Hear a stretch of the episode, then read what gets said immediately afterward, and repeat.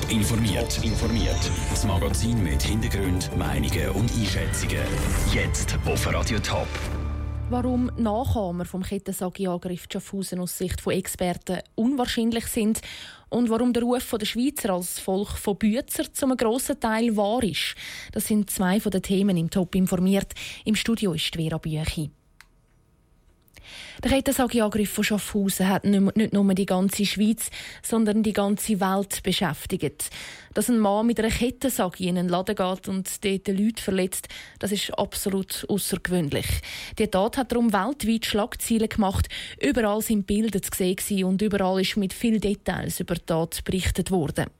Auch wegen dem riesigen Medienecho ist bei gewissen die Befürchtung aufgekommen, dass es Nachahmer geben könnte.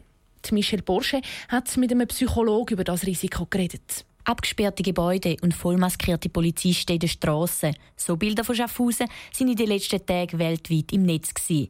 Nach der Festnahme vom flüchtigen Täter ist jetzt wieder Ruhe eingekehrt. Trotzdem gibt es Befürchtungen, dass Personen diese Tat könnten nachmachen könnten. Der Psychologe Alain Guggenbühl sagt, das sei aber eher unwahrscheinlich.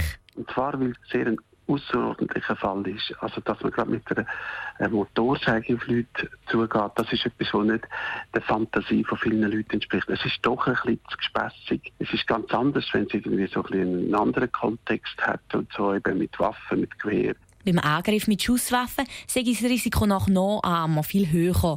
Das vor allem, weil sich Täter dann an bekannten Szenen aus einem Film oder einem Gewaltgame orientieren. Der Griff zu einer Motorsäge sei hier nicht so wahrscheinlich. Man muss sehen, nicht alle haben eine Kettensäge daheim. Also das heisst, die Wahrscheinlichkeit, dass jemand, der psychisch krank ist, gerade über eine Kettensäge verfügt, ist sehr klein. Also insofern ist das Risiko auch kleiner.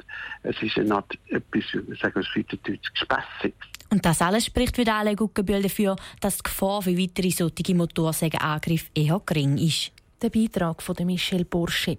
Der Täter ist nach der Verhaftung gestern Mittag das erste Mal befragt worden. Die Staatsanwaltschaft will heute im Laufe des Tages noch einmal informieren. Laufend aktuelle Informationen dazu gibt es auf toponline.ch. Die Schweizer sagen Arbeitstier. Das ist ein Ruf, den wir in anderen Ländern haben. Und wir werden dem Ruf auch gerecht. Das zeigen die neuesten Zahlen vom Bundesamt für Statistik. Andrea Nötzli, du hast die Zahlen mal genauer unter die Lupe genommen. Wie viel wird denn in der Schweiz wirklich geschafft? 41 Stunden und 10 Minuten. So viel schafft im Durchschnitt jeder Schweizer pro Woche. Dabei sind die Absenzen und die Überstunden mit einberechnet. Im Vergleich mit anderen Ländern zu Europa ist das absolute Spitze. Äh, vielleicht noch in einer absoluten Zahl. In der Schweiz sind im letzten Jahr im Gesamten fast 8000 Milliarden Arbeitsstunden geleistet worden.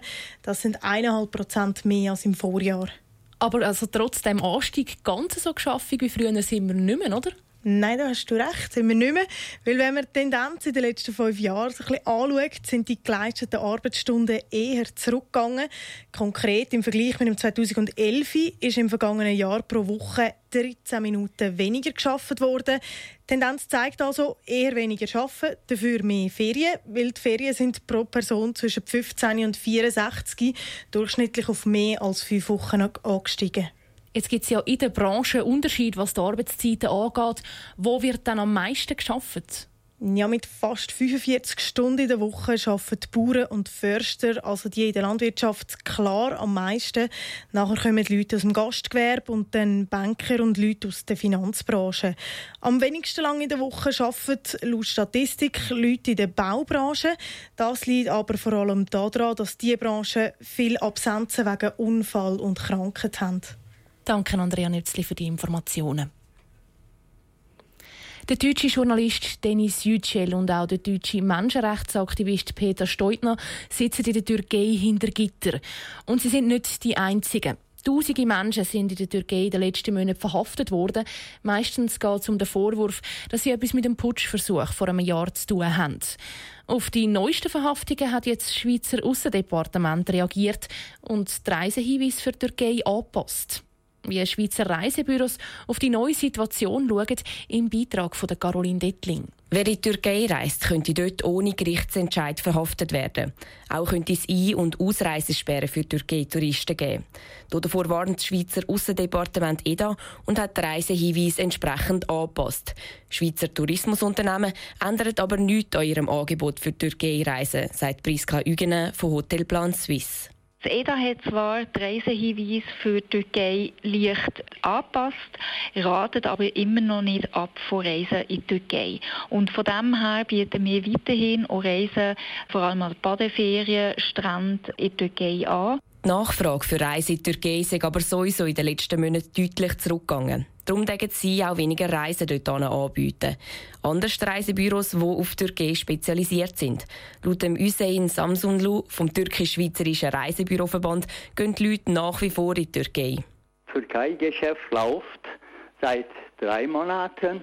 Täglich habe ich sechs Maschinen ab Basel, drei Maschinen abgehen, nur drei Maschinen nach Istanbul fliegen und da Richtung Südtürkei sind, sind Maschinen sind alles voll bis Mitte August.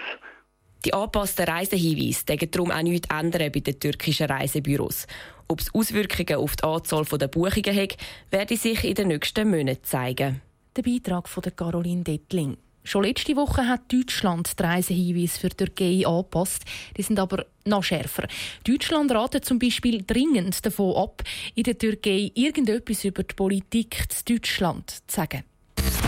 Top informiert, auch als Podcast. Mehr Informationen gibt es auf toponline.ch.